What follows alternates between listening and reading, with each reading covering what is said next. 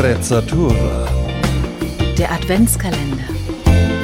24 kleine Podcasts für die schönste Zeit des Jahres.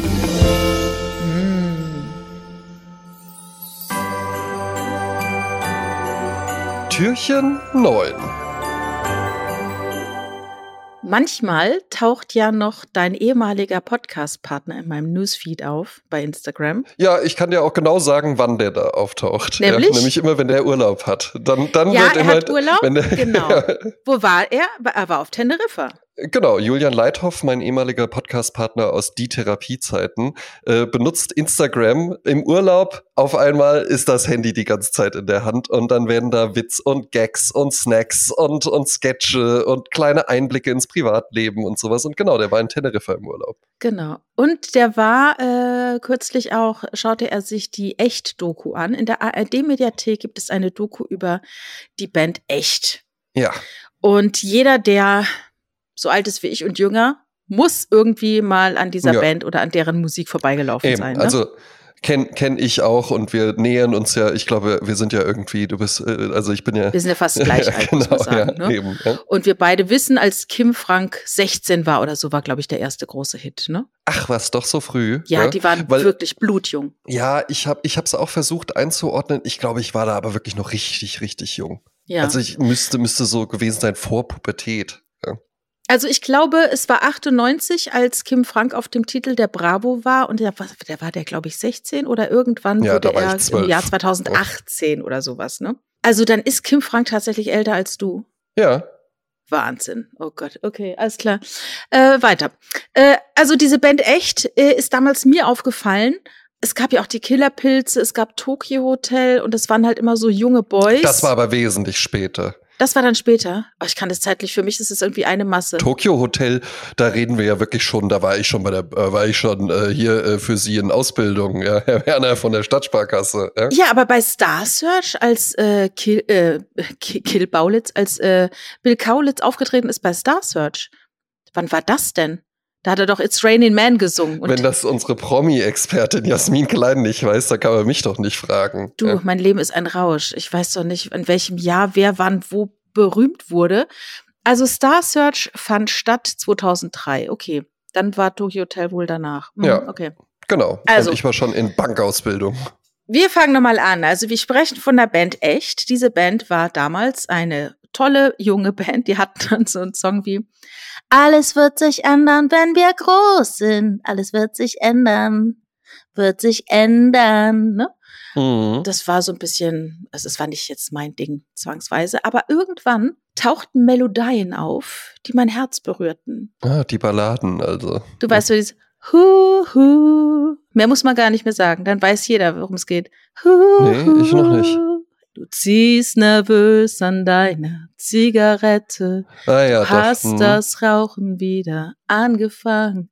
So, und das sind eigentlich die Songs, die echt in ihrer, obwohl die so jugendliche äh, Boys waren, den, das hat denen so eine Wahnsinnstiefe gegeben, diese Popsongs. Mhm. Und auch Julian Leithoff war wieder komplett In the mood. im F Echtfieber. Eben. Komplett im Echtfieber. Ja. Und der kann ja auch, der ist ja virtuos. Ich weiß nicht, ob der Multi-Instrumentalist ist. Auf jeden Fall kann er gut Klavier spielen, was ja bei den Frauen wahnsinnig zieht. Ne? Also ein Mann am Klavier, da brauchst du nichts mehr sagen. Das, ne? das Spannende bei Julian ist, wir hatten ja auch mal ein äh, Radio-Musik-Comedy-Format zusammen und äh, damals habe äh, hab, hab ich ihn auch so vermarktet als, ja, Julian Leithoff ist ja auch Multi-Instrumentalist und sowas und dann meinte der hinterher halt eben so, du äh, André, also äh, ja, ich kann halt so Klavier, Ukulele und Schlagzeug und wenn die mir jetzt aber eine Gitarre in die Hand drücken, dann wird's halt eben schon, oder Trompete oder sowas. Multi-Instrumentalist ist ja so Helge Schneider, der ist so ein ja, oder Multi-Instrumentalist. Prince, ne? Ja, aber was bei Julian tatsächlich sehr, sehr spannend ist, ist, dass der einfach nur mal so zwei, drei Klavierstunden hatte und sich das ansonsten sehr stark selbst beigebracht hat. Der kann Ach, dir jetzt halt nicht so eine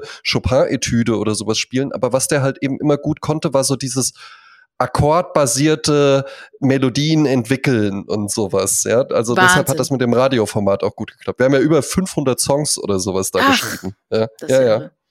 Also ich muss nochmal darauf zurückkommen. Er hat einen, einen Reel gemacht, äh, wo er diesen Song, diesen einen Song von Echt halt äh, präsentierte und äh, sich so daran aufhing, weil so eine bestimmte Akkordfolge, die ungewöhnlich ist. Ne? Also Mhm. dann sprach er dann Komponisten an von wegen, wer kann mir erklären, warum ist das so und nicht anders? Und da kam ich eben auf den Trichter, weil er auch meinte, dass diese Echt-Songs äh, so, äh, wie soll man sagen, genial sind, so zeitlos. Ähm, und dann ist mir aufgefallen, oder nicht aufgefallen, ich wusste es ja die ganze Zeit, es hat ja nicht der Kim Frank diese Musik gemacht. Nee. Es war eine waren aber Freunde, aber so eine Casting-Band, würde ich jetzt tippen. Nein, nein, nein, das war schon eine Schülerband. Also es waren alle, alles ah, Kumpels. Okay. Mhm. Die Echtjungs waren alles Kumpels, war eine Schülerband und der Manager war einfach ein paar Klassen drüber und hat die dann gemanagt. Ach so. Also jetzt gehen wir mal in ein, ins Bürgerhaus Stollwerk, äh, in ein Konzert von Bernd Begemann, der dort spielte. Ich war dort mit Inga und zwei Freunden aus dem Internet. und wir saßen dann, also wir waren zu viert und saßen dort und als Vorgruppe wurde ein Klavier auf die Bühne geschoben auf dem einige Kerzen standen mhm. und ein junger, zarter, blonder Mann setzte sich ans Klavier und begann zu spielen. Und ich kann dir sagen, das war einer der wenigen Momente, und ich bin auf vielen Konzerten gewesen, das war einer der wenigen Momente, wo alle, die im Raum waren, ganz Körpergänsehaut hatten. Oh, und das bei der Vorband. Das ist ja nochmal auch was ganz Besonderes. Dieser Zauber liegt auch daran, es war halt ein deutscher Text, ein junger Mann, der dieses Klavier spielt und das war alles so authentisch und es war alles so wie ein Freund, der dir was aus seinem Tagebuch vorführt, sozusagen. Aber wirklich mhm. ganz, äh, ganz berührend. Und dann ging so, ich, ich will mal ganz kurz rezitieren. Es fing so an, du kannst die Augen wieder öffnen. Der böse Traum ist jetzt endlich vorbei. Ich spul dieses Band zurück. Ab jetzt wird alles gut. Wir sind immer noch dieselben. Wir sehen abends beide gerne fern. Nur die Leichen hier im Keller, die werden wir irgendwann schon los. Und der Refrain war dann, lass uns wieder von vorn anfangen. Wir haben das Ganze missverstanden. Lass uns wieder wie neu beginnen. Ich möchte dich endlich wiederfinden. Bis hierhin, das zählt noch nicht. Also es ist dann ganz klar, es geht halt um eine Beziehung. Äh, der das Mann reimt sich ja gar Frau, nicht. der, der eine hat wohl den anderen betrogen und man ähm, mm. bittet quasi um Vergebung. Und das ja. steht so zwischen den beiden. Also es war wirklich, es war dieses, dieses kleine Konzert, der hat vielleicht vier, fünf Songs vorgetragen, hatten einen unfassbaren Zauber. Mhm. Und als dann Bernd Begemann losging, war natürlich das Klavier nicht mehr auf der Bühne, dann spielte der mit Gitarre und ich ging irgendwann auf Toilette und draußen am Merch stand dieser junge Mann und verkaufte seine CDs. Und dann bin ich zu dem hin und der war wirklich so lieb und äh, zugewandt und schüchtern wirkte er fast. Und ich habe ihm gesagt, wie unfassbar toll das war. Und ich habe den bis dann, äh, ab da immer verfolgt, was er so tut. Ne? Mhm. Und ähm, der heißt Michael van Dijk, äh, das ist sein Künstlername. Ach so, ich, ich habe die ganze Zeit schon gedacht, das war Kim Franke. Nein, nein, nein.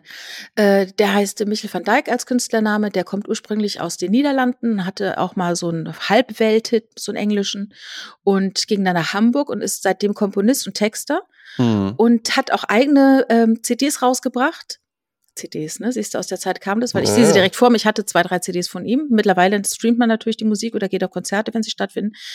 Er hat dann irgendwann eine andere Band gegründet, die heißt Ruben Cossani. Da waren, das ist so ein Fantasietyp, ne? Ein Ruben Cossani. Mhm. Aber es waren drei junge Männer aus Hamburg, die das gemacht haben. Also er war auch dabei. Und er hat dann halt komponiert und die getextet. Und es war so großartig. Also es trifft genau mein Nerv, tolle Musik.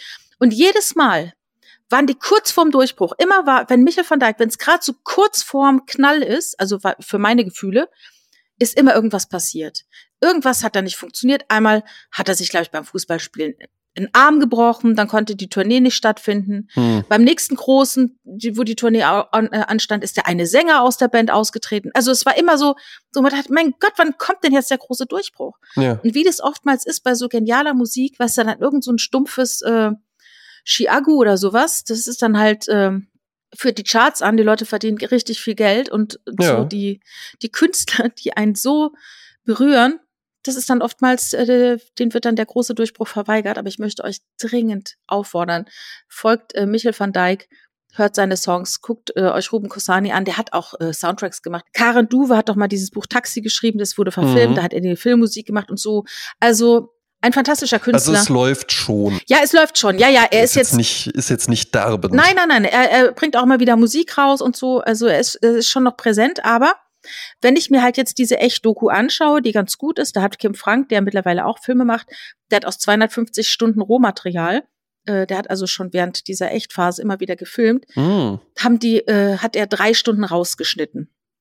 Und das haben die sich auch alle zusammen angeschaut. Die Band echt hatte sich ja damals aufgelöst. Mhm. Und die sind aber immer noch gut befreundet miteinander und finden es aber auch gut, so wie es gelaufen ist. Der eine zum Beispiel, der macht ja jetzt die Band Deine Freunde, ne? Also der tritt ja auch ja. noch auf. Ja, ja, und, und, das ist richtig erfolgreich. Ja, ja, ja total, total, Also das ist ja so Kindermusik, ne? Ja, Kindermusik, aber auf eine Art, wo die Eltern auch gerne wo mit halt ins Erwachsene, Konzert gehen. Genau, ja. Genau, wo man es nicht denkt, oh mein Gott, ich warte im Auto, sondern äh, wo man mitgeht und es einfach auch cool ist.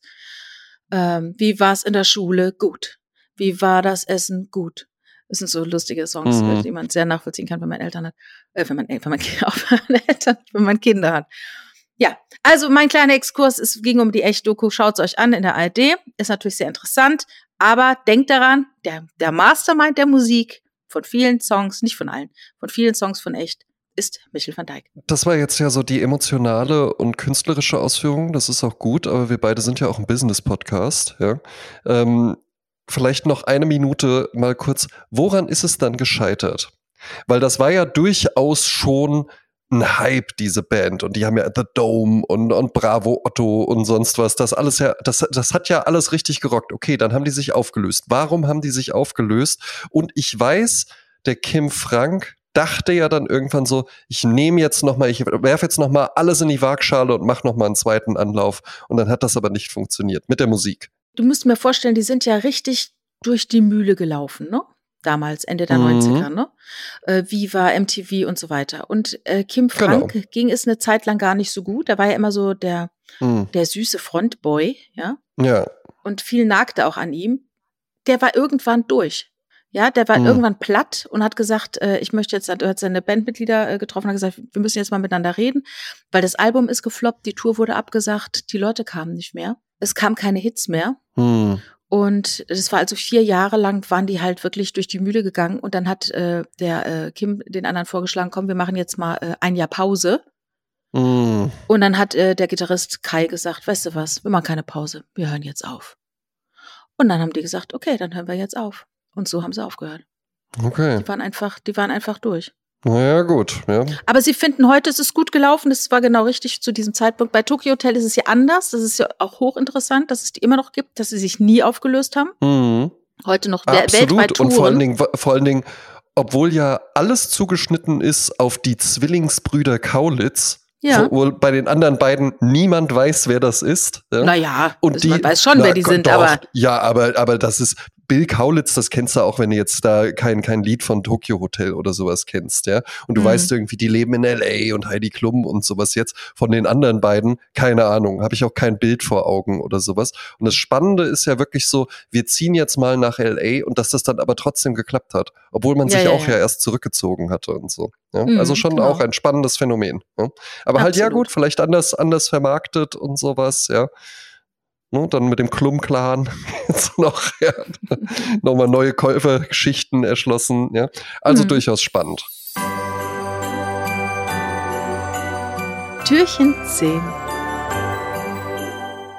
Ja, liebe Jasmin, ähm, wenn wir äh, diesen Podcast hier aufnehmen, dann siehst du ja normalerweise immer äh, das, was ich halt eben der Kamera präsentiere, nämlich einen ledernen Ohrensessel, eine Stehlampe, das Stereomöbel mit dem Schallplattenspieler drauf und ein Picasso-Poster, ähm, was ich damals in Valorie gekauft habe. Und äh, mich auch schon wirklich lange begleitet. Also ich habe tatsächlich auch äh, so, so ein paar Dinge, ich habe mir so, habe mir dann später meine eigene Kindheit nochmal erschaffen. Also so ein paar Sachen habe ich, die mich einfach schon wirklich so mehrere Jahrzehnte begleiten. Äh, so auch mit dem Kram, der jetzt gerade hier rumsteht. Das sind nämlich Anschaffungen, die ich getätigt habe. Und die habe ich getätigt äh, in der vorausen Weißsicht, dass ich die bei, ähm, und darum soll es jetzt auch gleich gehen, bei ausreichender Pflege wirklich äh, 10, 20, vielleicht sogar 30 Jahre äh, halten kann und zwar schön erhalten kann. Und die Rede ist von äh, meinen rahmengenähten Schuhen, die ich immer so im Business trage, aber auch mal privat, ja, wenn ich zum Markt gehe oder sowas, ja. Und äh, da wollte ich gerne mit dir drüber sprechen, so das Thema Schuhpflege. Jetzt würde ich schon einen Unterschied machen zwischen den anderen Schuhen, die ich so habe, und eben diesen Schuhen. Und bei Frauenschuhen ist es tatsächlich die Frage, wie gehst du damit um? Hast du einen Schuster? Gibt es da regelmäßige Besuche? Werden Schuhspanner im Hause klein benutzt und so weiter? Was ich ganz wichtig finde, ist, dass es gute Schuhe sind, die man trägt, die nicht verletzen, mhm. die bequem sind, ja. die aber noch irgendwie gut aussehen, auch zum Outfit passen. Bei uns gibt es Schuhspanner im Haus. Es gibt natürlich Pflegeprodukte aller Art und wir gehen auch äh, zum Schuster, wenn die irgendwie abgelaufen sind oder so. Mhm. Äh, das schon. Ich bin ja auch die Repair-Café-Frau. Warum sollte ich nicht zum Schuster gehen? Ich meine, ich werde meine Schuhe nicht wegschmeißen, nur weil die irgendwie hinten äh, schief, schief gelaufen sind, ne? Eben. Und ich muss auch sagen, diese Reparatur- und Erhaltungsbesuche, das sind mit meine liebsten To-Dos. Also ich war jetzt auch letztens mit einem paar Schuhe, da habe ich dann einfach festgestellt, na, jetzt kommt, ne, die trage ich eher so in der kalten Jahreszeit. Und ähm, man kann ja, ich habe eigentlich nur Schuhe mit Ledersohle, aber bei ganz vielen lasse ich dann einfach so eine Gummisohle drauf machen, ähm, noch zusätzlich, weil äh, mit ja. Ledersohlen, ja, mit Ledersohlen tust du dir halt eben häufig keinen Gefallen. Das äh, denkt man irgendwie immer so, das ist gut für, für Schuhe, die man eher so im Sommer trägt, weil die halt natürlich ein bisschen atmungsaktiver sind. Ne? Das ist ja dann eine Ledersohle, also einfach ein Stück Haut, auf dem man läuft, was ja dann halt eben auch äh, mehr Luft an den Fuß lässt und vor allen Dingen die Feuchtigkeit abtransportiert. Aber bei so Winterschuhen, die du dann halt eben auch mit Socken trägst, Ledersohlen weichen dann auch irgendwann durch, dann trittst du dir da den Rollsplit rein, dann greift das Salz die an und sowas. Damit tut man sich dann äh, dabei keinen Gefallen. Gibt natürlich Leute, die das machen, vor allen Dingen gerne mal Leute, die dann irgendwie mit dem Fahrer in die Tiefgarage fahren und danach mit dem gläsernen Aufzug ins oberste Stockwerk. Äh, so weit bin ich ja noch nicht. Also habe ich dann doch bei vielen eine Gummisohle drauf und dann zum Schuster gehen und die immer mal erneuern lassen, die Absätze immer mal neu machen lassen, äh, an die Spitze mal irgendwie so einen Metallbeschlag oder sowas dran machen lassen, weil ähm, an Schuhen, das ist wiederum das Schöne bei Ledersohlen, dass man da auch mal einfach sieht, welche spezielle Gangart man hat. Also ja, so äh, absolut, Ermittlungsexperten ja, ja. können ja halt eben auch wirklich einfach, wenn du mit einem Adidas Samba, was ja so einer der meist, meistvertretensten Schuhe ist, irgendwie bei einem Mord in den Matsch getreten bist, dann können die ja trotzdem einen, einen Fußabdruck anhand, wie du auftrittst, erstellen. Ja? Also das ist mhm. ja schon mhm. auch ganz spannend.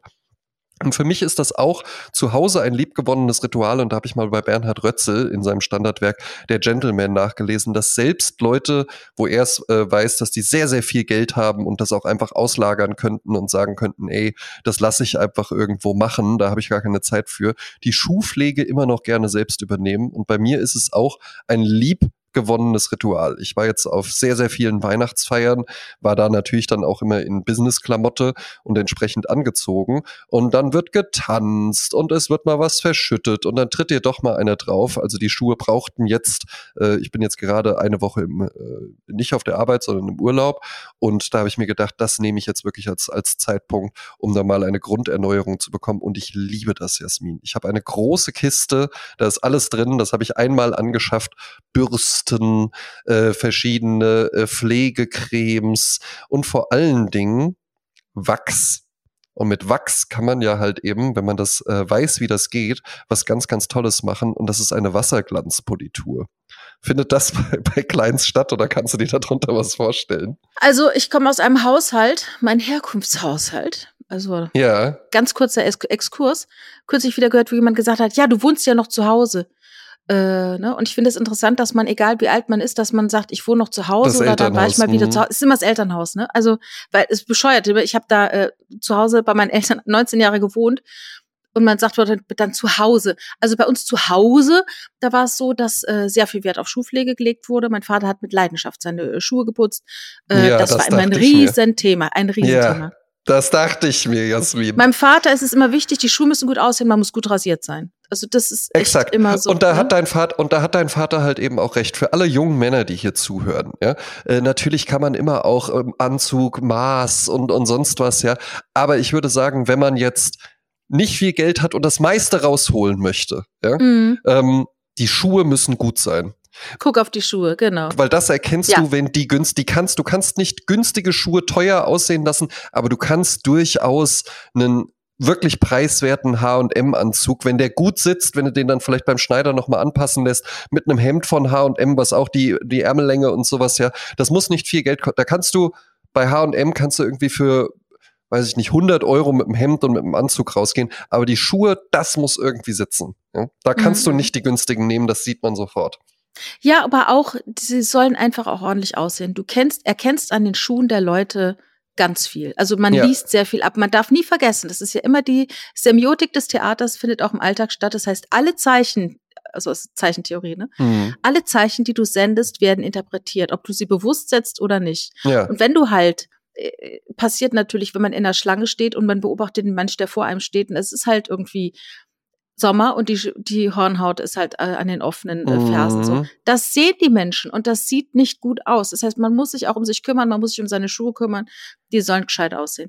Äh, ich ziehe mir den Schuh auch an, dass ich de deutlich mehr Wert auf meine äh, Schuhpflege legen könnte. Äh, das mot mhm. motiviert mich jetzt auch gerade, dass ich nochmal alles durchschaue. Bei Frauen sind es vor allen Dingen die Absätze. Da ist ja jetzt ja. nicht viel mit Wasserglanzpolitur und sowas wie bei irgendwelchen Oxford-Herrenschuhen oder so.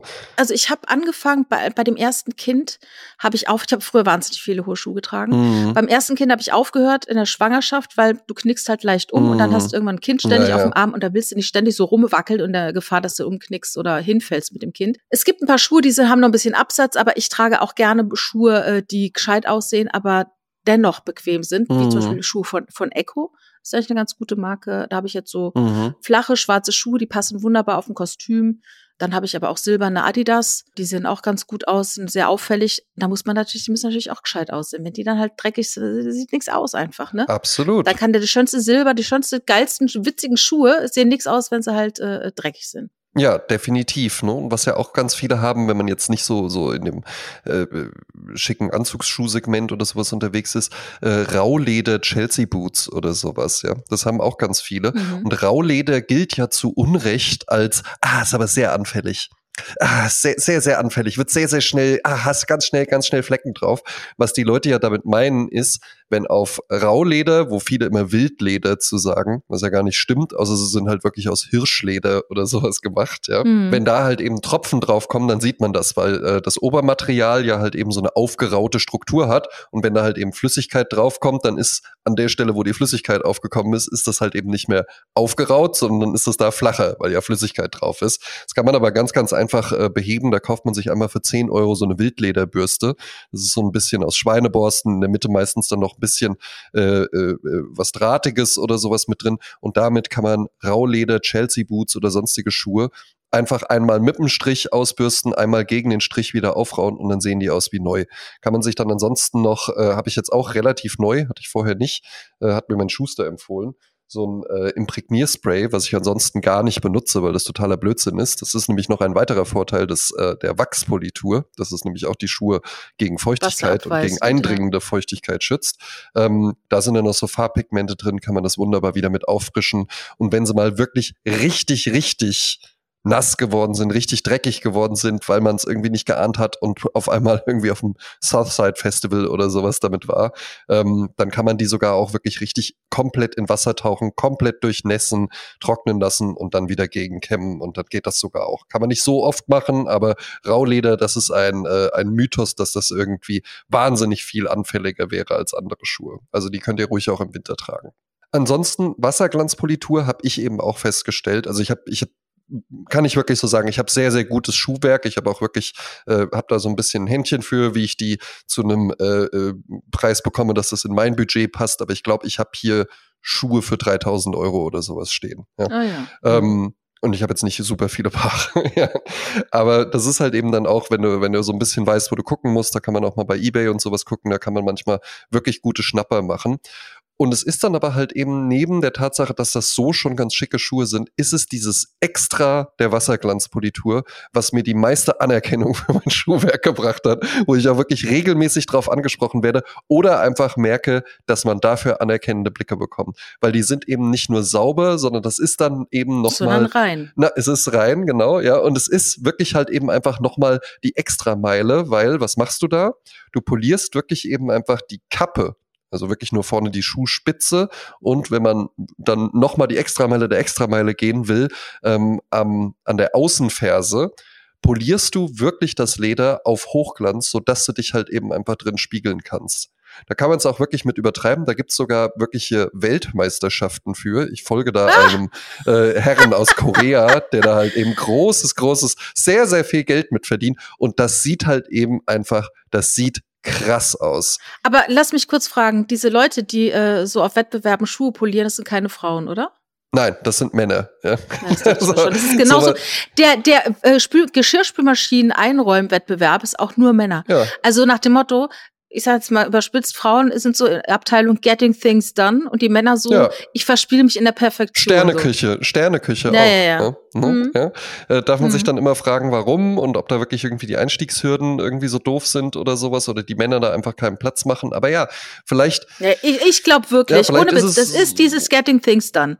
Da sind Frauen eher drauf Ja. geeicht, von wegen, kriegt die Sache fertig, es muss erledigt sein und nicht so, mach hier die dreifache Spiru äh, Spiruline, wie heißt es so, Pirue Pirouette drumrum. ja, ja, ja, ja. Und es ist halt eben krass, weil natürlich, du kannst damit, äh, das ist sehr meditativ. Ähm, äh, ich habe hab da auch wirklich viel Freude dran. Also du musst dir überlegen, ich habe das jetzt, ähm, wir haben, haben ja dann irgendwann mal äh, gesprochen, wann wir heute aufnehmen. Ich glaube, ich saß heute zwei Stunden an drei Paaren oder sowas. Ah ja, und das ist dann Wahnsinn. für mich aber auch nicht, äh, oh Mensch, was eine Arbeit, ach, noch zwei und noch drei muss ich noch machen und so. Oh, dabei dann mit einer Livestream, André, Livestream.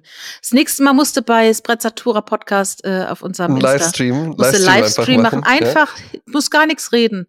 Einfach Also jetzt- sitzen und deine ja, Show machen. Ja, es gibt, es gibt auch so genügend äh, ASMR-Videos von eben diesem Ah, ja. äh, äh, koreanischen Schuhpolier-Weltmeister. Der hat einen wahnsinnig erfolgreichen Instagram-Kanal, wo der nichts anderes macht als Schuhe polieren. Ja. Ah, irre. Ähm, finde, finde ich ist auch ein, ist, es ist ein, es ist ein schönes Handwerk und vor allen Dingen, du kannst ja dann irgendwann auch so ein bisschen crazy werden. Also ich habe nur schwarze, braune und so oxblottfarbene Schuhe und dementsprechend auch die Pflegeprodukte. Genau, ja, so ein, dunkel, so ein dunkles Rot sind auch die, so die einzigen Farben, die du so im Business brauchst. Kannst dann auch noch so dunkelgrün oder sowas, aber dann kannst du auch dann immer nicht zu allem anziehen. Und mein Ziel ist ja immer, dass man alles möglichst untereinander kombinieren kann. Und jetzt Ja, kannst du ja aber außerhalb von Schwarz, bei Schwarz machst du meistens nur Schwarz, aber insbesondere bei den braunen und bei den Ochsblattfarbenen kannst du ja auch so ein bisschen kombinieren. Ne? Kannst du dann irgendwie auch mal so an der Schuhspitze, kannst du noch mal so ein bisschen so einen, so einen schwarzen Kontrapunkt oder sowas setzen, ja? Oder kannst mal so ein bisschen so ein, so ein changierendes in die Tiefe gehende Mischung aus Ochsblattfarbenem Schuhwachs und äh, dunkelbraunfarbener Schuhcreme oder sowas kombinieren. Da kann man ganz tolle Effekte mit erzeugen. Und dann hat man ein wahnsinnig schönes, leuchtendes Schuhwerk. Schuhspanner sind natürlich absolutes Muss. Die musst du benutzen, ansonsten sehen die Schuhe wahnsinnig schnell total beschissen aus. Und Mhm. wirklich auch am besten Schuhe immer nur einen Tag tragen und dann mindestens einen Tag ausruhen lassen. Dann habt ihr sehr, sehr lange, sehr, sehr viel Freude an neuen rahmengenähten Schuhen. Türchen 11. Ich weiß gar nicht, ob du dich doch daran erinnerst. Es gab doch mal die Concorde. Ja, das ist ein, ein, eine große Tragik meines Lebens, weil das wirklich als Kind ein Traum von mir war, Jasmin. Ah, Ja. ja. Weil ich das Ja. gesehen habe bei irgendeiner RTL-Exklusiv-Reportage oder sonst was und mir dachte, das möchte ich irgendwann mal machen. Ja, also ich möchte kurz alle abholen. Die Concorde war ein äh, Projekt zwischen äh, Frankreich und Großbritannien. Mhm. Das haben die in den 60er Jahren sich ausgedacht. Das war ein Flugzeug, das mit Überschallgeschwindigkeit fliegen konnte. Und man konnte also den Atlantik in äh, weniger als die Hälfte der normalen Flugzeit überqueren, und zwar in dreieinhalb Stunden. Wahnsinn. Erster Flug war 69, der letzte Flug war 2003. Ähm, also es war so. Die Concorde war sehr, sehr teuer. Die Betriebskosten waren sehr hoch, die Ticketpreise Mhm. waren sehr teuer. Wer zahlt diese hohen Preise, um in dreieinhalb Stunden über den Atlantik zu kommen? Natürlich Männer Leute, die mit hochpolierten Schuhen. ja wohlhabende Geschäftsreisende, Prominente. Ja. Und ich erinnere mich an zwei Dinge. Einmal Cindy Crawford, auch äh, super Topmodel, die sagte, sie ist viel mit der Mhm. Concorde geflogen, die sagte, du musstest dich immer besonders schick machen, weil du nie wusstest, wer alles im Flugzeug sitzt, weil da so viele illustre Leute waren. Ja. So. Dann gab es natürlich äh, diese Geschichte, riesen Lärmbelästigung durch die Concorde, die war nicht besonders umweltschonend. Und dann gab es einen Wahnsinnsunfall im Jahr 2000, ich erinnere mich noch wie Mhm. heute daran. Äh, da ist äh, kurz nach dem Start in Paris ist die Concorde abgestürzt, alle Menschen sind ver verstorben, die an Bord waren. Ja. Dann hat man 2003, hat dann haben Air France und British Airways gesagt, komm, dann lassen wir's. Ne? Es hat sich, äh, es Mhm. ist, ich finde es eigentlich schade, äh, dass es sowas nicht mehr gibt Ja. ob man nicht sowas günstiger jetzt herstellen könnte. Also das steht so im Raum. Dazu habe ich aber noch zwei, äh, so mehrere kleine Anekdoten, was die Concorde angeht. Ja, bitte. Also einmal, die flog 1600 Kilometer die Stunde, um mal so ein Stark. Gefühl dafür zu kriegen. Ne? Ja. Also wenn ich da mit dem ICE schon 300 Kilometer die Stunde fahre, komme ich mir schon vor wie im Rausch. Ja. Aber 1600 Kilometer ist nochmal ganz anderer Sprech. So, lustige Anekdoten. Einmal, der Champagner. Dadurch, dass die Concorde so schnell war, dadurch ist natürlich ein anderer Luftdruck entstanden. Mhm. Und wenn du dann eine Champagnerflasche aufgemacht hast, dann hat die halt tierisch gespritzt. Ja. Und da wurden halt öfter mal, öfter, öfters mal Passagiere und Crew nass. Etwa, etwa auch, wenn man den Jasmin Klein äh, Champagnerflaschen-Öffnungstrick anwendet. Oder kannten die den einfach nicht? Da ich leider nie in den Luxus kam, den dort äh, auszuprobieren, kann ich es dir nicht sagen. Naja, gut. Dann gab's noch was. Du warst schneller als die Sonne. Du hast im Westen den Sonnenuntergang gesehen und dann hast du im Osten nochmal den Sonnenuntergang Ist gesehen. das cool. Ja. Dann, äh, äh, es gab sogar Leute, die, also äh, Präsidenten, Könige, Filmstars, es wurden sogar Pferde, Rennpferde darin transportiert. Und Wahnsinn. wert, wertvolle Kunstwerke. Dabei sieht die so aus, als ob da nicht mal irgendwie ein großer Koffer irgendwo reinpasst, weil die war ja so ganz lang und schmal. Ja, ne? ja. Und, und, und äh, es gab auch manchmal Wetten mit den Passagieren, wie schnell äh, jetzt über den Atlantik geflogen wird. Und wer gewonnen hat, bekam dann eine Flasche Champagner äh, zum Preis. Hammer. Jasmin, das wär's so gewesen. Ja. Dann, äh, es wurden natürlich, äh, äh, es war ja eine ganz kurze Zeit, wo die da oben waren, ne? Und es war ja alles exklusiv. Also da hatten die auch wirklich ganz berühmte Köche an Bord. Die haben Gourmet-Mahlzeiten natürlich serviert. Da gab's halt nicht Mhm. äh, wie bei uns tiefgefrorene Ja, ja. Brötchen aufge. Ne? Und dann gibt's noch eine geile Anekdote. Äh, Leute, es gibt Leute, die sagen Anekdote, ne? Also es heißt Anekdote. Echt? Ähm, also es gibt eine Anekdote und zwar Live Aid. Das Konzert 1985, da warst du noch Ja. das Glitzern im Augen deiner Mutter, aber Bob Geldorf. äh, ja, der hatte, äh, der hat es damals äh, erfunden sozusagen, ne? Genau. ein riesen Benefizkonzert für die hungernden Menschen damals in Eben, Äthiopien. mit Freddie Mercury und Queen. Toller Auftritt. Ja. ja, also alle waren da. Es waren alle da von Rang und Namen. Ich habe, glaube ich, eine dreifach DVD im im Regal stehen, wo alle, äh, wo das ganze Konzert drauf ist. Ich war damals mit meiner Mutter auf Mallorca im Urlaub und habe nichts davon mitbekommen. naja, Na egal. gut. Ähm, aber ich habe es halt auf DVD, ich könnte es mir jederzeit wieder anschauen. Das Ding mit der Concorde und der Live Aid war folgendes. Phil Collins, ja, Mhm. der war ja ein Riesenstar damals und Immer noch. dieses immer noch, ja, äh, Live Aid fand ja statt parallel im Wembley Stadion in London und im John F. Kennedy Stadion in Philadelphia. Ja? Jawohl. Man wollte also Geld sammeln für die Bekämpfung äh, des Hungers da in Äthiopien. So. Phil Collins ist zuerst in London im Wembley Stadion aufgetreten. Dort hat er auch äh, Schlagzeug gespielt für Led Zeppelin. Ja. Und danach, Hammer. nach diesem Auftritt, Geile Band. Die lieben wir. Ist ja die Band dieses Podcasts. es ist Stein, Katrine and the Waves, äh, sind wir, äh, sind wir, na genau, wir sind's, ich und der Phil Collins, sind dann in die Concorde gestiegen, über den Atlantik und haben am gleichen Tag ist der noch aufgetreten in Philadelphia beim Live-Aid-Konzert. Ja, klar. Ne? Also es war praktisch durch die Zeitverschiebung mit den Städten und so, ist also in zwei Orten gleichzeitig aufgetreten. Ja, da kannst du In the Air Tonight in London anfangen und zum Schlagzeug-Solo schon in Philadelphia sein. Das ist doch irre, ne? Ja. Also ein historischer Aber Moment. Du, Ja. du, sagst, du sagst es ja richtig, ja. Also, okay, das wurde dann, äh, es war vielleicht nicht rentabel, ähm, äh, es war Lärmbelästigung und sowas, ja. Aber du hast ja eben auch richtig gesagt, könnte man sowas jetzt nicht nochmal machen. Ich glaube, es ist so ein bisschen aus der Zeit gefallen. Hm. Ähm, ich glaube, da, äh, da, da hat sich einfach, da wäre ja auch ansonsten diese ganze Nachhaltigkeitsdiskussion und sowas, die kannst du ja mit solchen Projekten nicht führen. Ich find's aber auch tatsächlich schade. Ich find's schade, weil auch wenn ich mir das vielleicht hätte, nie hätte leisten können, damit zu fliegen, ich find's schade, dass es sowas nicht gibt, sondern dass halt, ja, weil das halt eben einfach, das sind so, so Spitzenthemen einfach nur. Hm. Und dafür habe ich so, so auch in, in den letzten Jahren immer mehr das Gefühl, gibt's immer weniger Akzeptanz für so Spitzenleistung. Ja. Weißt du? Ja, und ja. alles soll irgendwie immer so ein bisschen gleicher und ja, und warum gibt's denn überhaupt eine erste Klasse und sonst was, ja? Und da, da, diese Diskussion kann man ja führen. Ich lasse da auch jedem seine Meinung. Aber ich find's schade. Ich find's schade, dass man dann nicht sagen kann, ey, es gibt äh, normale Flugzeuge, mit denen du irgendwie nach New York fliegen kannst. Oder du kannst mit der Concorde fliegen. Und dann ist es nochmal sowas ganz Besonderes, ja. Weil das macht ja halt eben auch Spaß. Du kannst ja halt eben auch in ein schönes Restaurant gehen, waren wir auch am Wochenende. Ganz, ganz toll. Oder du kannst in ein Drei-Sterne-Michelin-Restaurant gehen. Hm. Und das ist dann halt nochmal ein bisschen was anderes, auch wenn das vom Essen her, vielleicht sagst du auch hinterher, naja, weil jetzt irgendwie, äh, habe ich jetzt keinen großen Unterschied gemerkt. Ich glaube aber, man merkt einen Unterschied. Und ich fänd's auch schön. Also wenn, wenn ihr Leute von Air France zuhören, Jasmin Klein und André Georg Hase finden es schön. Wir wollen, ich will mir doch auch meinen Traum erfüllen. Ja, ja. Und dann mit dir da fliegen und dann, dann machst du die Champagnerflasche aus, auf und da spritzt gar nichts und dann sagst du, tja, ne? Das ist, das ist die Kleintechnik. Die funktioniert im ICE und bei Überschall. Mhm. Überschallflugzeug war das, ne? Ja, ja, genau.